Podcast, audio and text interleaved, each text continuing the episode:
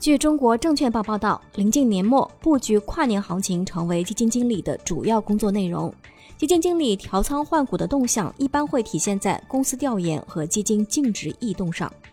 万德数据显示，截至到十一月三十号，十一月以来，基金公司一共展开了四千一百次调研，共涉及三千七百零六家上市公司，其中有七十八家基金公司调研次数超过一百次，嘉实基金、南方基金和华夏基金的调研次数均在三百次以上。从调研路径来看，科技创新、医药生物、大消费等赛道依然是公募基金的最爱。比如，嘉实基金关注度排名前三的股票是科德数控、汇川科技和华丽集团；华夏基金关注度排名前三的股票是宇同光学、温氏股份和楚天科技。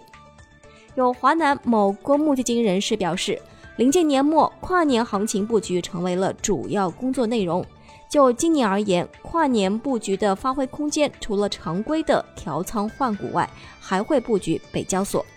截至十一月三十号，共有二十九家北交所公司接受了基金公司一百三十一次调研。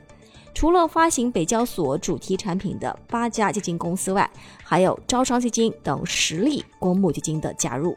据信达证券测算。自十月中旬以来，权益基金的仓位开始回升。截止到十一月十九号，偏股主动型基金的平均仓位为百分之八十六点一九，其中普通股票型基金的平均仓位约百分之八十九点二八，较上周上升零点一二个百分点。创金和信基金首席策略分析师王静表示，临近年末，市场维持板块轮动态势，风电等板块出现较大幅度回调。而具备相对性价比的消费和医药板块则在继续修复。博时基金基金经理助理陈希明认为，从历史上看，医药行情一般都是上半年表现比较好，下半年比较差。预计今年年末或者明年，如果环境因素有所好转，医药板块有可能存在修复空间。鹏华沃兴混合基金的拟任基金经理孟浩指出。二零二二年市场依然存在结构性投资机会，看好新能源、军工和消费品的投资机会。新能源赛道中，首先看好光伏。国内方面，今年由于受到供给影响，明年预计产能会释放出来，预计明年的光伏需求增长预期会比较乐观。